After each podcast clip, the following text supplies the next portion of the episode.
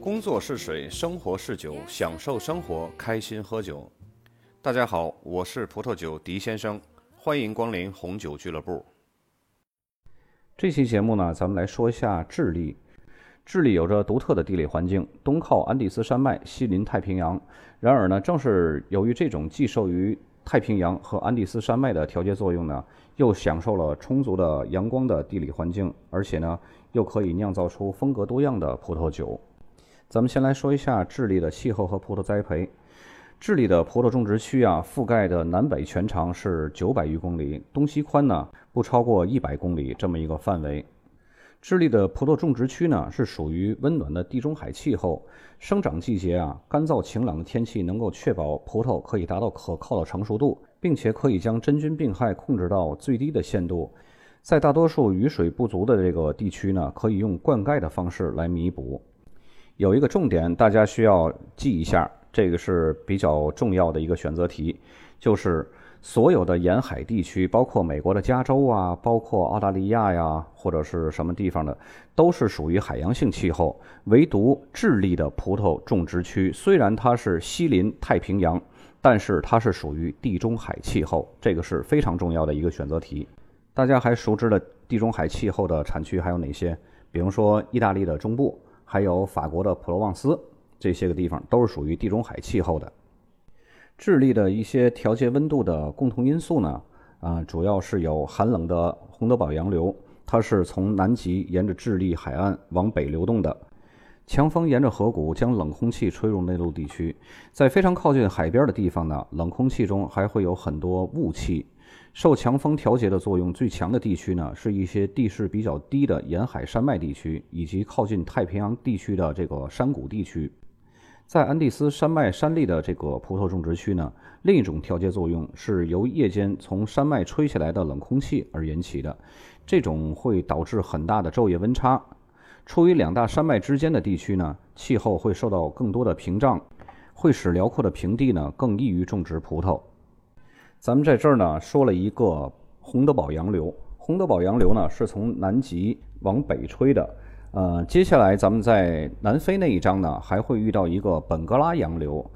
这两个洋流呢，都是冷空气洋流，是在气温比较高的地区呢起到降温作用的。另外一个是在波尔多地区的墨西哥湾暖流，那个是呃促使这个地区升温的。因为波尔多那个地区本身呢是比较冷的，所以有这个墨西哥暖流呢，会使那个地区升温。在 WSET 三级的这些个课程里边，一定要记住这三个洋流：两个起到降温作用的冷的洋流和一个起到升温作用的湾流，分别就是智利的洪德堡洋流、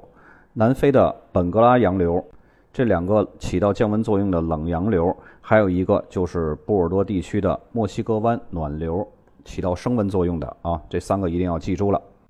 在智利，黑葡萄品种一直是占有主导地位的。赤霞珠呢是种植最多的一个品种，这也意味着赤霞珠可以酿成多种风格的葡萄酒，既有简单充沛的酒款，也有酒体饱满的优质酒款。这些葡萄酒啊，通常会带有非常成熟的黑色水果香气，而且有一些呢还会带有草本植物的特征。另外呢，梅洛也是比较常见的。梅洛在出口市场非常成功的呢，是低价位、酒体中等、果味充沛的这种酒款。加美纳这种葡萄呢，是一个晚熟葡萄品种，在最温暖、阳光最充足的地方呢，长得会非常好。酿出的葡萄酒酒体通常是非常饱满的，单宁含量也是比较高的。加美纳在没有完全成熟的时候，会带有明显的草本植物的这种香味儿。但是优质的加美纳呢，在黑色水果特征和草药的这种香味儿之间呢，会取得一个非常好的一个平衡。而且提到了智利的葡萄酒，加美纳肯定是首当其冲的，因为它被看作智利的标志性的葡萄品种，也就是俗称的国宝级的一个葡萄。西哈会广泛种植于不同的地理环境，并且呢，形成了各种不同的风格。产自阿尔基谷这样的凉爽产区呢。呃，或者是偏北地区的葡萄酒的酒体呢，会比较轻，会带有一些胡椒的这种香气；而产自科查瓜谷的这种气候较为炎热的地区的葡萄酒的酒体呢，会更加饱满，而且带有浓郁的黑色水果的香味儿。黑比诺呢是在圣安东尼奥谷和卡萨布兰山谷这类的更凉爽的产区会表现出非常巨大的潜质。在智利的白葡萄品种呢，主要是有两个国际葡萄品种，一个是长相思，一个是霞多丽。在卡萨布兰山谷和圣安东尼奥这些个比较凉爽的葡萄种植区呢，长相思会表现得非常优秀，酿出这种酸度高、果味浓郁的出色酒款。这些产区酿造的葡萄酒呢，往往会以成熟的苹果、柑橘类或者是热带水果这种香气为主，有时候呢也会有草本植物的这种香气。而霞多丽呢，则会被大部分酿成这种现代国际化的这种风格，带有成熟的水果味儿啊、橡木味儿这种风格。亚历山大玫瑰呢，是种植量居第三位的白葡萄品种，大部分是用于酿造皮斯科白兰地。大家记住，这个皮斯科白兰地是用亚历山大玫瑰所酿造的，这个在选择题里边有可能也会考。接下来，咱们来介绍一下智利的葡萄酒法规。智利的葡萄酒产区呢，主要分为四个，一个是科金博产区，还有一个是阿空加瓜产区，还有是中央山谷产区和南部产区。这是从北往南的一共四个大的地欧产区。然后这些产区呢，又被分为了十三个更为出名的子产区，咱们在后面会一一介绍的啊。然后，智利的葡萄酒法规呢，也认可一些其他的酒标术语，比如说珍藏啊、特别珍藏啊、私人珍藏，或者是特级珍藏。虽然说这些术语呢定义宽泛，总体含义呢不明确，也没有一定的这种法律约束力，但是呢可以代表同一酒庄各种葡萄酒的质量等级。最近呢又出了一种叫 “family” 的，就是家族珍藏的这么一个啊酒标术语，也是比较有意思的啊。算是最高等级了。咱们接下来逐一介绍智利的葡萄酒产区，还有它的葡萄酒。咱们来从北往南说啊。首先，第一个就是科金博产区。这个产区呢，一共有三个子产区，分别是艾尔基谷、利马里谷，还有肖帕山谷。三个山谷呢，虽然说地貌略有不同，但是都受益于灿烂的阳光和海风以及山峰带来的温度调节作用。现在有些葡萄园啊建在海拔很高的地区，这里呢最大的挑战就是缺水，灌溉是必不可少的。但是呢成本却很高，因为这里的水源没有其他的产区那么充足。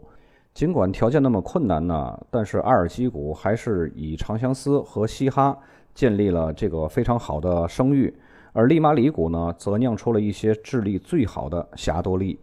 往南边第二个大产区呢就是阿空加瓜产区。这里呢也是分为了三个子产区，阿空加瓜山谷这个子产区呢，坐落在比较陡峭的这种狭窄的山谷里，受益于海洋和安第斯山脉带来这种调节作用。但是地处沿海山脉的和这个安第斯山脉之间的肥沃谷底的葡萄园呢，却具有智利最温暖的生长条件。这里呢是经典的红葡萄酒产区，赤霞珠长期会占有这种主导的地位。阿空加瓜山谷呢，是智利最先开拓西哈品种的产区。近些年来啊，西哈和加美纳会变得越来越重要。以前呢，这儿的红葡萄酒会具有饱满成熟的水果风味，酒精度和单宁呢都会偏高。但是近些年来啊，这个酒庄致力于降低酒精度，而且呢，希望酿出更清新、果味更复杂的这些个酒款。因此呢，葡萄藤很少种植在这种肥沃的谷底了，而是更多的分布在山坡或者是沿海地区。另外的两个子产区呢，一个是卡萨布兰山谷和圣安东尼奥谷，这是相邻的两个子产区，有着非常相似的特点。这两个产区呢，是极具多样性的，具有各自不同的土壤和朝向。两个产区呢，都是位于沿海山脉和太平洋之间，得益于晨雾还有午后的海风。这个晨雾和午后的海风，让大家想到哪儿了？是不是美国加州的纳帕谷？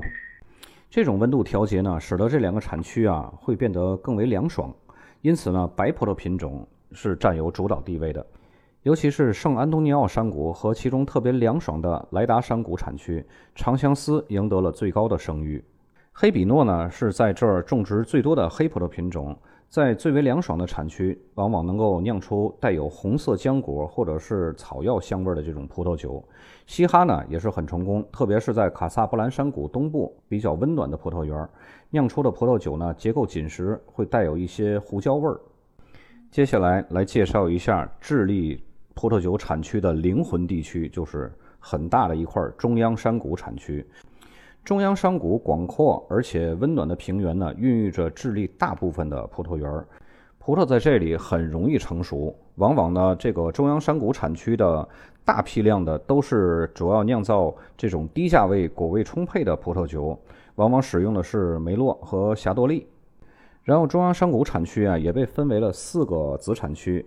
有麦坡山谷、拉佩尔山谷、库里克谷和玛丽山谷。其中呢，第二个拉佩尔山谷呢，又细分为两个产区，一个是加查普山谷和科扎瓜谷。首先来说一下这个麦坡山谷这个子产区，这个是智利酒业的核心经典的一个产区了。整个山谷啊，几乎都是被群山环抱的，海洋影响的气候条件呢，很难达到这儿。很多优质的葡萄园都是位于安第斯山脉的这个山坡上。气温因为下沉气流而降低，从而呢赋予红葡萄酒以淡雅的香气和成分结构。麦坡是以酿造赤霞珠最出名的，葡萄酒呢会往往带有特别的薄荷特征。拉佩尔子产区呢面积广阔，具有多样性。偏北的加查普山谷呢这个产区气候温暖，海风呢是被阻断的，背靠挡在它西面的科查瓜谷而阻断了。科沙瓜谷呢，比加查普山谷的面积会大一些，而且呢更具多样性。这个山谷的中央地带啊，气候温暖，并且呢受到一些海洋的影响。这里是以酒体饱满的红葡萄酒而著称的，尤其是赤霞珠。当然了，西哈和加美纳这两种葡萄酒呢也是非常不错的。剩下两个子产区啊，一个是库里克谷，一个是玛丽山谷。呃，这两个子产区呢构成了中央山谷的南端。这里气候温暖，而且土壤肥沃，适合酿造低价位混合的红白葡萄酒。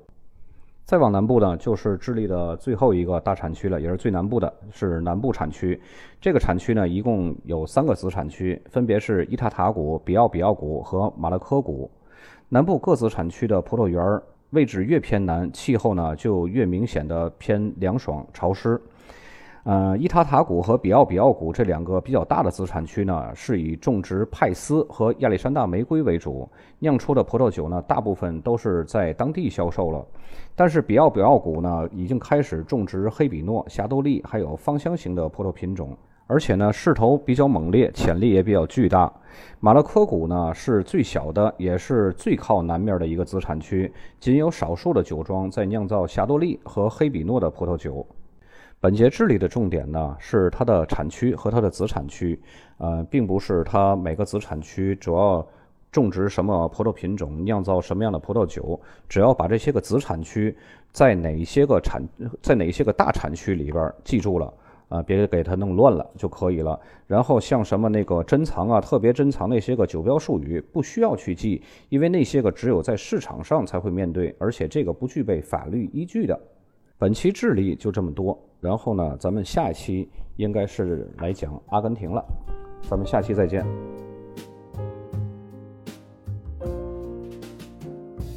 Yesterday